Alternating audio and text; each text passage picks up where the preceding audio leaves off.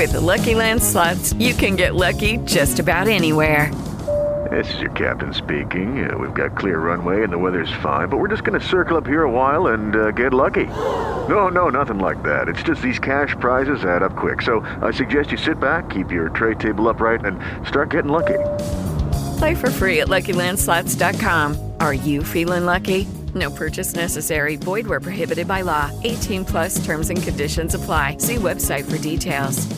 Judy was boring. Hello. Then Judy discovered ChumbaCasino.com. It's my little escape. Now Judy's the life of the party. Oh, baby, Mama's bringing home the bacon. Whoa, take it easy, Judy. The Chumba life is for everybody. So go to ChumbaCasino.com and play over 100 casino style games. Join today and play for free for your chance to redeem some serious prizes. chumba ChumbaCasino.com. No purchase necessary. Void where prohibited by law. 18 plus terms and conditions apply. See website for details. ¿Cómo están amigos? Bienvenidos a un nuevo capítulo de Revolución Circular, podcast de economía circular y cuarta revolución industrial aquí en TX Plus, el primer gran medio digital de ciencia y tecnología. Soy Peter Ostoich y les recuerdo que pueden ver este capítulo y todas las entrevistas anteriores de Revolución Circular visitando nuestra página web en www.revolucioncircular.org. Hoy tengo un gran invitado y nos acompaña desde el maravilloso y querido Perú, Vasco Macías, innovador, disruptivo y emprendedor con 20 años de experiencia en las industrias alimentaria, biotecnología y agroindustrial. Fundador de la primera empresa de elaboración de ovoproductos del Perú en 1997. Fundador y presidente del Grupo Alimenta, que agrupa empresas de innovación en la industria alimentaria. Vasco es un promotor apasionado del Objetivo de Desarrollo Sostenible, ODS 2, la economía circular, desarrollo sostenible y agricultura regenerativa. Fundador de empresas en los campos inmobiliario, forestal, aditivos alimentarios, algas, fertilizantes naturales y bacterias para agricultura regenerativa, entre otros. Estimado Vasco, muy bienvenido a Revolución Circular. Hola, Petar. Muchas gracias, muchas gracias. Vamos a. Con, con- con- con toda esa introducción suena como que ya hubiéramos hecho todo y la verdad es que recién tenemos todo por delante. Por No, pero- este, este mundo, así que vamos, vamos para allá. No, para mí un, un gusto tenerte. eh, yo conocí tu caso, recuerdo perfectamente. Estaba en un, en un hotel, en un lobby de un hotel viendo noticias y me encontré con esta entrevista que te hicieron de Deutsche Welle para Alemania y realmente quedé sorprendido y por eso te agradezco que vengas aquí a, a contarnos sobre esta experiencia que, que realmente va a sorprender a toda la gente que nos escucha y nos sigue de todo el mundo. Primero, Vasco, como, como un contexto, te agradecería que nos contaras la historia de Grupo Alimenta en el Perú y sus principales líneas de negocio. Sí, la, historia, yo creo que de alguna manera tiene mucho que ver eh, eh, con esta curiosidad que, yo siempre he tenido. Yo, siempre digo, soy un empresario al que no lo dejaron ser artista. Este, y, y de alguna manera eh, siento que, que las empresas salen adelante si uno les pone pasión, ganas, hasta fastidio por, por- por cambiar algunas cosas. Eh, hoy estamos eh, eh, involucrados en- en- en- o ar- eh, tenemos armado un- lo que llamamos un ecosistema de empresas que, que están relacionadas entre sí y se ayudan entre sí, un poco copiando cómo funcionan los ecosistemas en la naturaleza. Eh, y la historia es que yo vengo de una familia de empresarios. Eh, en mi familia eh, había que ser empresario eh, eh, y, y- y cuando estaba en los primeros ciclos en la universidad, eh, ya mi padre me, me decía, bueno, pero, pero ya, pues, ¿qué empresa vas a hacer? ¿no? Y decía, pero estoy estudiando. Y apareció la oportunidad, mi familia está vinculada a la producción de huevos.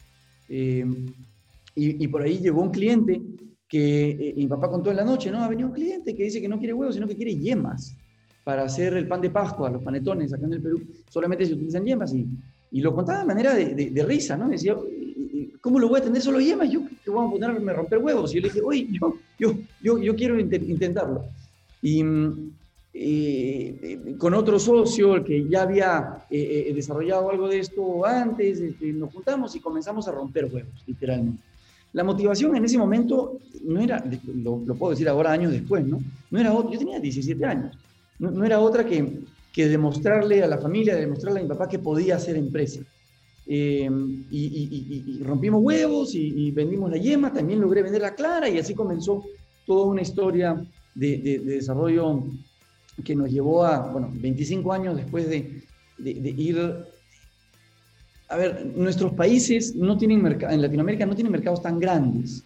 Entonces, al no tener un mercado tan grande, tienes que inventártela para ir desarrollando. Y eso te lleva a tener una tremenda eh, inventiva y, curiosidad que, que, no la tiene, por ejemplo, alguien, o no la necesita tener alguien que está pues en el mercado, o, nace en el mercado americano, nace en el mercado europeo, donde tienes un, mercado enorme y te puedes quedar toda la vida haciendo lo mismo. Nosotros tuvimos que innovar y, terminamos desarrollando, hoy tenemos, me parece algo así como 22 tipos de yema diferentes, 14 eh, eh, tipos de clara en polvo diferentes. Y todo eso por la dificultad de los países en donde, venimos. Bueno, la historia de ahí derivó a que desarrollamos, eh, a partir de, este primer negocio de los huevos en líquidos en polvo, desarrollamos varias innovaciones en alimentos y, terminamos con una explosión de innovación con un poco de desorden eh, hemos explorado mosca soldado negro, hemos explorado moringa, que es una planta fantástica, hemos, y, descartado muchos. Y hoy nos hemos terminado quedando con un foco en ovoproductos, eh, que es nuestra, nuestro esfuerzo por desarrollar una de las, de las pasiones que tenemos, que es democratizar la buena nutrición. Y por otro lado, tenemos un negocio de microalgas que aporta lo mismo. Eh, y tenemos un negocio de fertilización eh, regenerativa con economía circular para eh, enfocarnos en el otro aspecto que, buscamos siempre, además de democratizar la buena nutrición, sanar el suelo. Nosotros estamos enfocados en esos dos grandes, dos grandes retos. Entonces son 25 años de, de locuras, pruebas, errores y, y, algunas cosas que salieron bien que nos han traído hasta donde estamos ahora.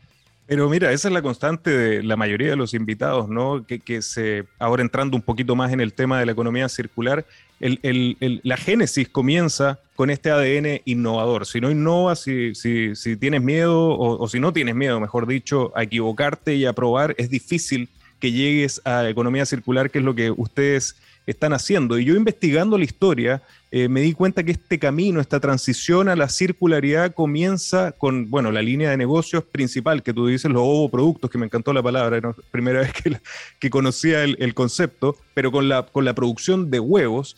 Y por lo que investigué, hay dos hechos, de hecho recomiendo a todo el mundo que vea tu charla TED, que es muy inspiradora, súper entretenida, hay dos hechos que cambiaron tu forma de ver eh, este negocio. Uno es el lamentable terremoto del 2007 en el sur del Perú que se sintió incluso acá en el norte de Chile. Y otro que yo creo que a todos nos pasa la influencia de tu esposa. Por favor, cuéntanos en qué consisten estas dos interesantes historias. Sí, bueno, como estaba contando, ¿no? yo, comencé a hacer empresa y, mi motivación era eh, demostrarle a la familia que podía hacer empresa y luego comenzó a ir bien.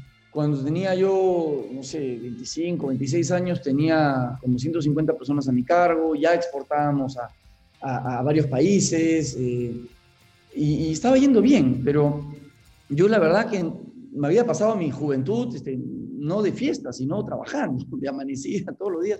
Y, llegó un momento en que dije, bueno, pero de esto se trata la vida, ¿qué, qué más hay?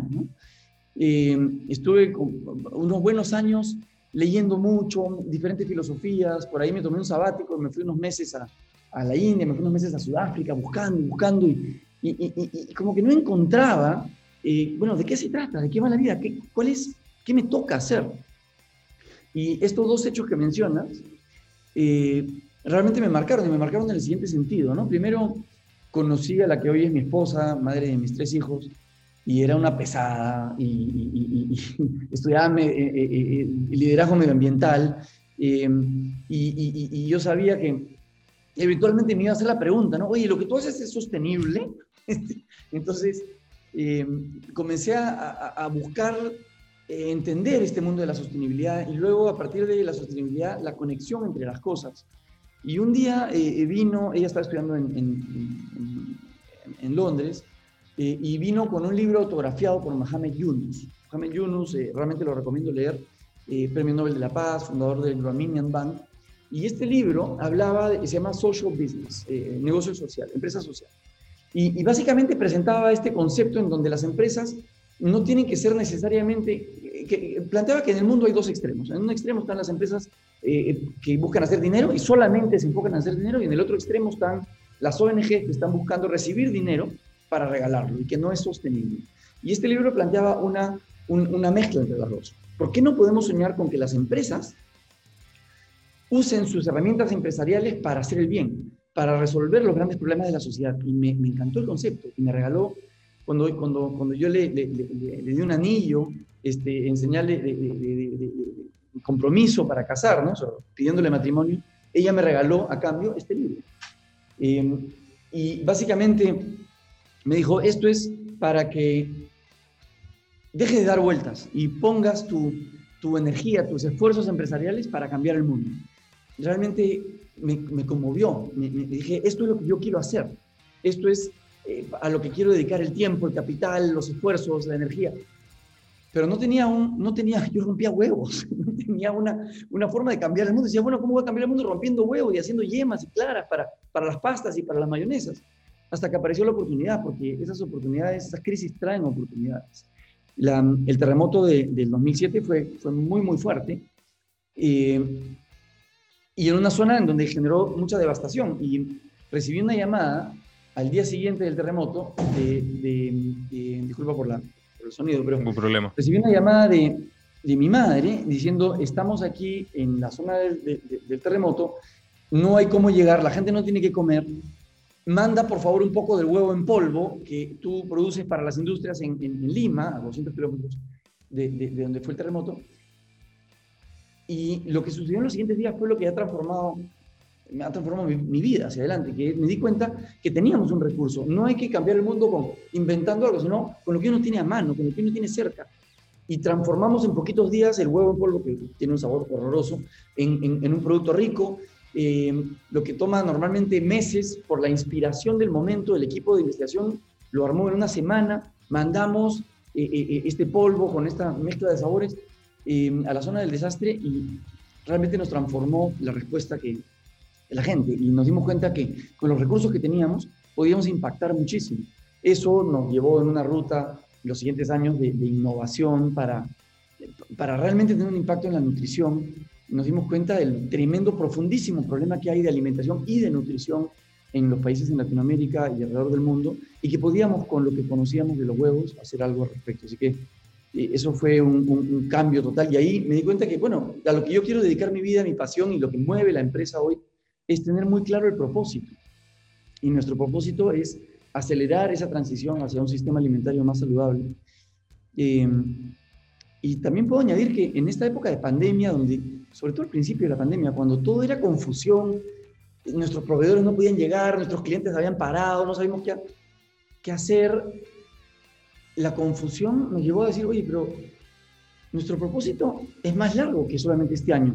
Nuestro propósito no son llegar a, este, a este trimestre con utilidades. Nuestro propósito es realmente transformar los sistemas alimentarios y eso eh, eh, eh, nos hizo darnos cuenta de lo que teníamos que hacer y trajo total claridad.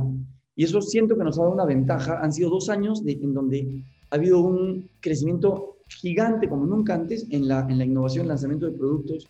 Eh, y creo que la claridad de propósito trae mucho de eso, eh, nos, nos, alinea. Absolutamente de acuerdo. Y, y, de nuevo volvemos al tema de cómo ese bichito de la innovación los, hace, los hizo repensar absolutamente y reanalizar el proceso, que aquí hacemos mucho hincapié en el proceso cuando hablamos de economía circular. Y yo me, me atrevo a decir que se adelantaron incluso a la realidad de la pandemia porque empezaron a ver de, la forma de mantener este negocio a flote la fragilidad que significaba el tener, por ejemplo, la cadena logística alejada de, su propia producción y buscaron la manera de acercar, adelantándote, yo creo, unos buenos años a la, pandemia. Y eso hizo que empezaras eh, a ver de una manera distinta el negocio, pero te permitió abrir la cabeza a la circularidad llevándote a crear dos nuevos emprendimientos que los nombraste al comienzo, uno de algas y uno de fertilizantes. Son extremadamente interesantes. Te pediría que nos cuentes primero del emprendimiento relacionado con algas y qué tiene que, tener, qué tiene que ver con los huevos. Sí, em, cuando comenzamos a, enfocarnos en nutrición dijimos, bueno, no, no tenemos el huevo fantástico, el huevo es el mejor alimento que existe en la naturaleza, el segundo mejor, el primero es la leche materna para los humanos, esto dicho por la FAO, y tenemos un elemento maravilloso para, alimentar, para tener un impacto enorme, pero nos falta algo más. ¿Qué más podemos añadir? Y, ahí fue donde comenzamos a investigar. Que, la pregunta era, ¿qué podemos producir en nuestros países, en Latinoamérica, en gran escala, bajo costo y que tenga un impacto medioambiental más bien positivo, es decir, que capture eh, carbono. probamos con mosca soldado negro, no, los números no daban para llevarlo a escala, probamos con moringa, probamos con hongos, hasta que llegamos a las microalgas. Las microalgas son, no tienen nada que ver con el mar, son microscópicas, es la forma más fácil de entenderlo cuando uno tiene una, una, pileta, una piscina y, no la cuida y se comienza a poner verde, esas son microalgas. Y resulta que son sumamente nutritivas y capturan el CO2 del aire. Entonces dije, bueno, esto es fantástico. Resulta que la costa peruana y, y la costa del norte de Chile también son, es uno de los lugares mejores en el mundo por la radiación solar, por la temperatura, por los cambios de clima en la noche, eh, mejores en el mundo para la producción de microalgas. Yo eh, estoy, convencido de que las microalgas son una de las grandes nuevas fuentes sostenibles de, nutrición para, para, los humanos, pero eh, hasta el día de hoy son producidas en pequeña escala. Eh, nosotros estamos acostumbrados a la gran escala, entonces dijimos, bueno, vamos a hacer un cultivo de mil hectáreas. Es un sueño muy grande y para eso tenemos que desarrollar tecnologías para, para, para reducir los costos, eh, para hacer una producción masiva. Las plantaciones más grandes del mundo hoy tienen 50 hectáreas, 20 hectáreas. Nosotros dijimos, vamos a hacer 1000 hectáreas. La, la, la, costa peruana lo permite, tenemos condiciones fantásticas. Y en eso estamos. Llevamos varios años y hemos aprendido que tenemos que colaborar. No podemos nosotros desarrollar todo. Entonces, eh, una anécdota es, no teníamos en un momento en esa, en esa empresa dinero para poner un, un, stand en, la feria, de, una feria muy grande de alimentos naturales que hay en Estados Unidos, así que nos, mandemos, nos mandamos a hacer unas, unas poleras que decían, pregúntame por microalgas desde el Perú. y verdes, ¿no? Y comenzamos a caminar la, la feria y varias personas, oye, microalgas del Perú, y fue una manera de conocer a muchísima gente. Y una eh, eh, empresa nos contactó y estamos trabajando con una empresa americana, una microalga muy específica hoy eh, en, en, el desierto. Espirulina, creo, ¿no? No, hace varios años que dejamos la espirulina. Hoy estamos cultivando Clepsormidia, pero la verdad es que decir microalgas es como decir eh, mamíferos. Hay miles, cientos de miles de especies, eh, algunas que sirven como colorantes, otras como nutracéuticos, otras como fuentes de grasas, otras como fuentes de proteínas. la que estamos cultivando nosotros es un nutracéutico y tenemos varios años ya y estamos comenzando a escalar eh, en escala grande eh, cientos de hectáreas el, año que viene. Son inversiones importantes. Eh, y ahí es donde viene la... Yo, pienso hoy ya no tanto en economía circular, sino en economía sistémica. ¿no? La, la, la, naturaleza funciona siempre en, en, diferentes sistemas que están embebidos unos dentro de otros y hacen que sea muy resiliente. Y, y, vienen fuentes de recursos de diferentes... Nosotros no podemos pretender tener todo. como, como era la pretensión del concepto económico del siglo XX. Nosotros estamos hoy en el siglo XXI, tenemos que eh, evolucionar. En el siglo XX era eh, eh, economía de escala, en un solo lugar, un conglomerado, yo mismo patento todo y yo puedo todo solo. hoy es. imposible, a la velocidad que va la tecnología, es imposible yo patentar todo o yo inventar todo. Tenemos que conectar y colaborar y por eso estamos tan, tan contentos de, bueno, de, conversar hoy, hoy contigo y, y buscamos siempre estar haciendo eso, estar conectando con la mayor cantidad de redes posibles para entre todos, ojalá, hacer un mejor sistema alimentario. Y en, el, en el, orden de la, de la, línea de negocio, que es lo que a mí me, me, interesó, tenemos los ovoproductos, tenemos la alimentación sostenible a través de algas, que por lo demás hay unos capítulos de Revolución Circular donde hablamos con la Agencia Espacial Europea, que, que también desarrolla el alga para la alimentación de los astronautas en, en nuestra visión a Marte, así que finalmente está todo conectado. Pero tercero, para cerrar el círculo, ustedes eh, empezaron a ver la oportunidad naturalmente en, los desechos orgánicos que se generan en el proceso de, la producción de huevos con, las gallinas. Y ahí tienen las tres patas de esta mesa. ¿Cómo fue la creación de esta tercera empresa con los fertilizantes y en qué consiste para la gente que no está familiarizada con estos procesos? Sí, voy a contar la historia de los fertilizantes. Estamos, eh, eh, en mi pasión hoy, estamos muy, muy enfocados en en desarrollar fertilizantes eh, regenerativos. Y la historia, como muchas, parte de un fastidio profundo, ¿no? Y en este caso fueron dos fastidios. Uno es que un día llegué al, cultivo de, algas y veo que se estaba comenzando a acumular un, desecho negro. Dice, ¿qué es esto? Y bueno, eh, para producir eh, las algas se necesita CO2. Y una manera que habíamos encontrado de producir CO2 es pirolizar residuos orgánicos. No quemar, sino pirolizar. Pirolizar es quemar en ausencia de oxígeno. Y se produce este residuo que por otro lado es fantástico, que se llama el biocarbono. El biocarbón, si no lo conocen, googleenlo, es una pieza importantísima del futuro sostenible de la humanidad y es un invento de, las tribus de la Amazonía peruana, brasilera, hace miles de años para alimentar el, suelo. Y resulta que nosotros teníamos esto como un residuo, como un carbón negro. Y averiguando un poco, nos dimos cuenta que podía ser la base para un fertilizante eh, de última generación. Y en esa época eh, también se dio este gran fastidio que es, tuvimos estas eh, elecciones presidenciales en el Perú, 2016, y, y, analizando un poco nos dimos cuenta que había una, un grupo de población que siempre votaba en contra, no a favor de nada, sino en contra del sistema. Y eh, tenía que ver con estas zonas agrícolas empobrecidas. Eh, estudiando un poco nos dimos cuenta que la agricultura en estas zonas altoandinas tenía un nivel de productividad del siglo XV, probablemente, del siglo XVI. Están atrapados en ese ciclo de pobreza utilizando fertilizantes químicos. Al utilizar fertilizantes químicos, estaban destruyendo su suelo y haciendo que el suelo dependa todos los años, como un adicto, de volver a tener que echarle y volver a tener que echarle fertilizantes químicos, es decir, el suelo había perdido totalmente su fuerza natural de fertilidad. Y nos dimos cuenta, estudiando, que esto era un problema a nivel global.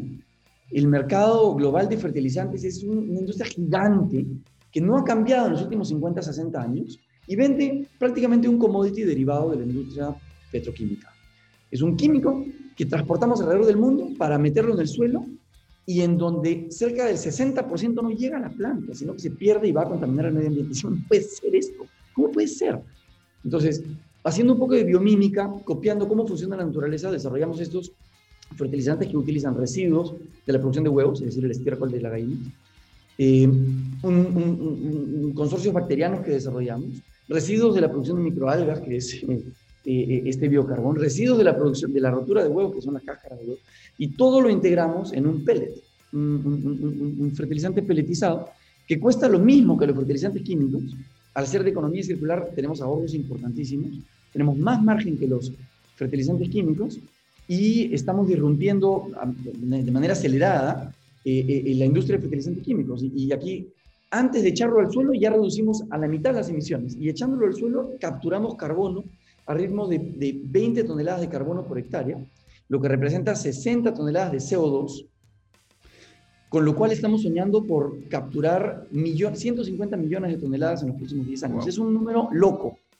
Realmente es un sueño fantástico de poder utilizar residuos para regenerar el suelo, hacer una agricultura del siglo XXI saludable, ayudando a los pequeños agricultores y al mismo tiempo sanando el, suelo. Es, eh, yo estoy viviendo, es difícil y siempre estamos cortos de caja y siempre estamos preocupados, pero me ven acá con un tremendo entusiasmo, este, apasionados por lo que estamos haciendo. Y eso creo que es de lo que se trata pero extremadamente interesante porque estás dando, cerrando el círculo absolutamente con todos los desechos que, generas eh, en, todos estos procesos, desde el alimento, los desechos de, las mismas gallinas. Eh, y yo me atrevería a decir que el impacto de huella de carbono va a ser mucho más porque tienes que incorporar también la reducción del, transporte, si es que viene de otros lugares, de, otros rincones del planeta. Eso, eso, es muchísimo más de todo lo que se genera eh, produciendo, pero nombraste la palabra bacteria y no quiero que pase porque creo que también es apasionante. ¿En qué consistió, cómo llegaron a eso y qué rol juegan las bacterias? Porque también hemos tenido algunos invitados que han tratado de eso, de, este tema apasionante, pero en otras industrias. Sí, es, es yo voy a plantearlo de esta manera. Yo siento que los humanos hemos sido muy soberbios al aprender sobre química. Y durante todo el siglo XX hemos desarrollado la farmacia, la medicina, la agricultura, todo con la química, todo con la química. Y la verdad es que la vida es muchísimo más complejo que eso, ¿no? Eh, eh, eh, de nosotros mismos. cerca, se dice que cerca del 25% de nuestro peso no es de mi ADN, sino de bacterias que tengo yo dentro. Y todo eso. por eso vivimos de manera sistémica, hay que entender esto. Y la agricultura ha sido casi puramente química. Pensamos que con entender nitrógeno, fósforo y potasio, ya entendemos toda la vida del suelo y de la planta. Y hoy eh, estamos entendiendo a partir de herramientas de biología molecular eh, y de inteligencia artificial este fantástico sistema de vida en donde el suelo conversa con la planta y las bacterias del suelo conversan con las bacterias de la planta y se nutren mutuamente. Y eso lleva a una agricultura mucho más eficiente. Dije muy rápido que los fertilizantes se absorben entre el 30 y 40%. ¿Cómo puede ser que en el siglo XXI los humanos transportemos uria desde Ucrania hasta Perú, hasta Chile, para subirla a la montaña, echarla al suelo y que el 60% se vaya a contaminar el río. ¿Cómo puede ser? Y eso es porque no estamos entendiendo el sistema completo. El sistema completo es química, sí, pero también biología. Y hoy por primera vez tenemos la, la, la, capacidad de, de, manejo de datos la bioinformática para entender la cantidad de movimientos y de, y de dinámicas que hay en el suelo para poder hacer una agricultura más eficiente y poder presentarnos, yo lo veo de esta manera, frente al resto de la naturaleza como diciendo, disculpen, durante 100 años hemos hecho un desastre, pero ya estamos entendiendo y ya vamos a comenzar a portarnos mejor y ya no contaminar tanto. ¿no? Y, y realmente con esa humildad. ¿no? Absoluta, absolutamente de acuerdo. Y, y, eso es lo apasionante de este camino que ustedes han desarrollado. Y, y, me atrevería a decir que todavía falta un giro más para cerrar el círculo. Y esta es la parte que me apasionó cuando yo conocí tu caso, que es el impacto de la agricultura en el desierto, que finalmente pudieron generar con todos estos desechos, con todos estos productos. Y está este caso maravilloso del cultivo de las mandarinas. No sé si es en Chincha, pero sí. Eh, eh, eh, haciendo de este, del desierto maravilloso del sur del Perú un lugar verde. ¿En qué consistió esto? Que realmente las imágenes son impactantes y ojalá pudiéramos generar algo parecido aquí en el desierto de Atacama, en el, en el norte de Chile. Bueno, esto surgió también a partir de una crisis y esto tiene la crisis de los años 70. Eh, mi familia está en agricultura hace muchas generaciones y en los años 70 tuvimos un, un, un gobierno militar eh, eh, de extrema izquierda en el Perú, creo que en Latinoamérica, y de un día para otro nos dijeron las tierras ya no son de ustedes. Así que eh, yo ni siquiera había nacido. Mi padre trajo de Israel los primeros sistemas de riego tecnificado y comenzó a desarrollar agricultura en el desierto. Pero al mismo tiempo, eh, mi madre había comenzado con una crianza de gallinas. Hoy es una, una crianza muy, muy grande, pero en esa época el estiércol de las gallinas ayudó a, a hacer más fácil el cultivo en el desierto. El desierto el problema es que no hay carbono y esa fue una manera de incorporar carbono al, a, que es como eh, eh, crear una esponja de materia orgánica en, en, el desierto para que el agua no se vaya, para que los nutrientes no se vayan. Y eso eh, hoy en números simples captura, fija en el desierto 10 toneladas de, de carbono, equivalente a 30 toneladas de CO2 eh, equivalente por hectárea. Entonces, es, eh, no es combatir la desertificación, sino es construir suelo eh, de cultivo produ altamente productivo. Y cuando lo ves de manera sistémica, contra la anécdota, hace unos, unos meses nos preguntaron, nos pidieron que evaluemos el impacto medioambiental de la producción de huevos. Nosotros tenemos cerca de 8 millones de gallinas, producimos cerca de 100.000 toneladas al año y eh, eh, haciendo un cálculo rápido generamos 40.000 toneladas de carbono de contaminación. Entonces, bueno, ¿cómo reducimos? Ponemos paneles solares y, y, y, y, mirándolo dentro del galpón, nos dimos cuenta que es imposible eliminar la contaminación que estamos generando. Se puede hacer todos los sistemas que quieras y se puede reducir, pero producimos hoy, generamos 40.000 toneladas. Pero cuando lo vemos de manera sistémica, decimos, ¿qué hacemos con ese estiércol? Estamos poniendo verde el desierto, generando árboles que crecen y capturan CO2, generando fertilizantes regenerativos que los llevamos a la Amazonía y capturan CO2 en el suelo.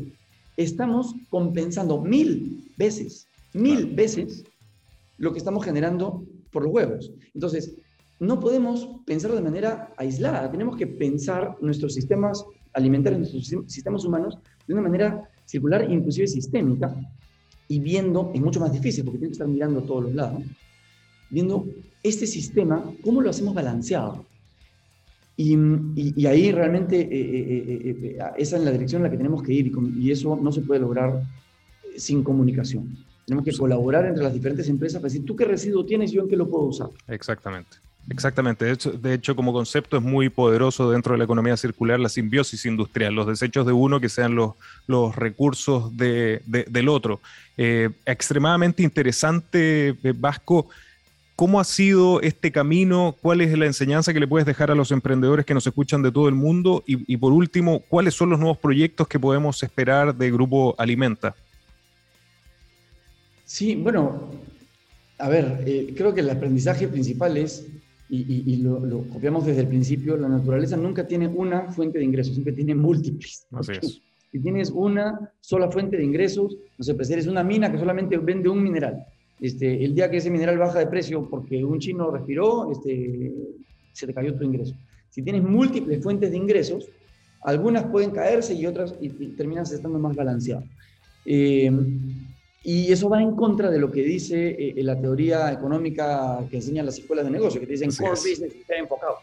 Eh, yo no pienso eso, ¿no? Yo estudié eh, eh, en varias escuelas de negocios y lo que dicen es eso. Hoy yo pienso que hay que tener múltiples fuentes de Opcionalidad. y redundancia inclusive. Sí, absolutamente Eh, de acuerdo. Colaboración, eh, hoy es imposible investigar todo por sí solo, por mí solo. Nosotros eh, eh, eh, tenemos convenios con un montón de universidades y trabajamos. Tú, nos costó muchísimo aprender el idioma, entender las diferentes expectativas de- de- del investigador versus la empresa. Eh, trabajamos muchísimo con empresas, con universidades. Y no pretender que uno sabe todo, sino buscar en el mundo quién es el que más sabe y traerlo. Así ¿no? es. Este, el que más sabe es un japonés, es un alemán, es un gringo, traerlo. Este, y desarrollar cosas en, en conjunto. Eso es lo que nos, nos viene funcionando. Y proyectos, eh, lo que- en lo que estamos es eh, ahora desarrollando productos nutricionales para eh, resolver masivamente pro- problemas de malnutrición en el mundo. Tenemos desarrollada, por ejemplo, eh, eh, unos productos para competir con las leches maternizadas, que, que tienen unos precios inmorales, desde mi punto de vista, eh, porque los márgenes que tienen estas marcas de, de- de leches maternizadas son realmente inmorales, eh, y podemos producir el mismo nivel de nutrición con una fracción del costo. Eh, estamos enfocados en eso Buenísimo. eh, y desarrollando también productos alternativos como de fuente, que, que lleven fuentes, de, nutri- fuentes de, de alto nivel de proteína eh, eh, de forma fácil de, de consumir. Estamos en la FUNAEP en, en- Chile con algunas innovaciones Ah, interesantes, eh, en el programa Caliwarma en el Perú también, considerando que nuestra- la logística de nuestros países es complicada. Entonces, por ejemplo, hemos desarrollado una salchicha de huevo este, que tiene alto nivel de proteína, cero grasa, y cosas así divertidas. ¿no? Así que hay, hay bastante, bastante por hacer. Pura innovación en Grupo Alimenta. ¿Dónde pueden visitar alguna página que quieras invitar a las personas que nos escuchan de todo el mundo? Sí, nuestra- encantados que nos contacten. Nuestra página es muy, muy sencilla, no estamos muy enfocados en, en- en hacer mucha publicidad, sino en trabajar y sacar las cosas adelante. La página eh, es alimenta.pe. Eh, eh, Te pueden contactar por LinkedIn, así como te contacté sí, yo. LinkedIn, LinkedIn y encantados. y, eh, de verdad, siempre estamos encantados de, de- de- colaborar y ver qué más podemos hacer sobre la base de la plataforma que ya tenemos eh, y sobre la- el foco en el ODS 2, que es hambre cero, con foco en estas dos cosas, ¿no? Democratizar las proteínas. Realmente hay una diferencia enorme entre los que sí tienen acceso y los que no tienen acceso a proteínas en el desarrollo cerebral y demás. Esa es una. Y dos, sanar el suelo. Todo lo que tenga que ver con bacterias, hongos, metagenómica y fertilizantes regenerativos, estamos encantados y apasionados. Excelente, Vasco. Felicitaciones por el gran trabajo que están haciendo y gracias por acompañarnos en Revolución Circular. Gracias, Petar. Gracias por, el trabajo que haces de, de- de conectarnos unos a otros, porque tenemos que hacer más juntos. Muchas gracias. Y a ustedes, amigos, gracias también por acompañarnos y recuerden que los espero la próxima semana con otro gran caso de economía circular y cuarta revolución industrial. Nos vemos.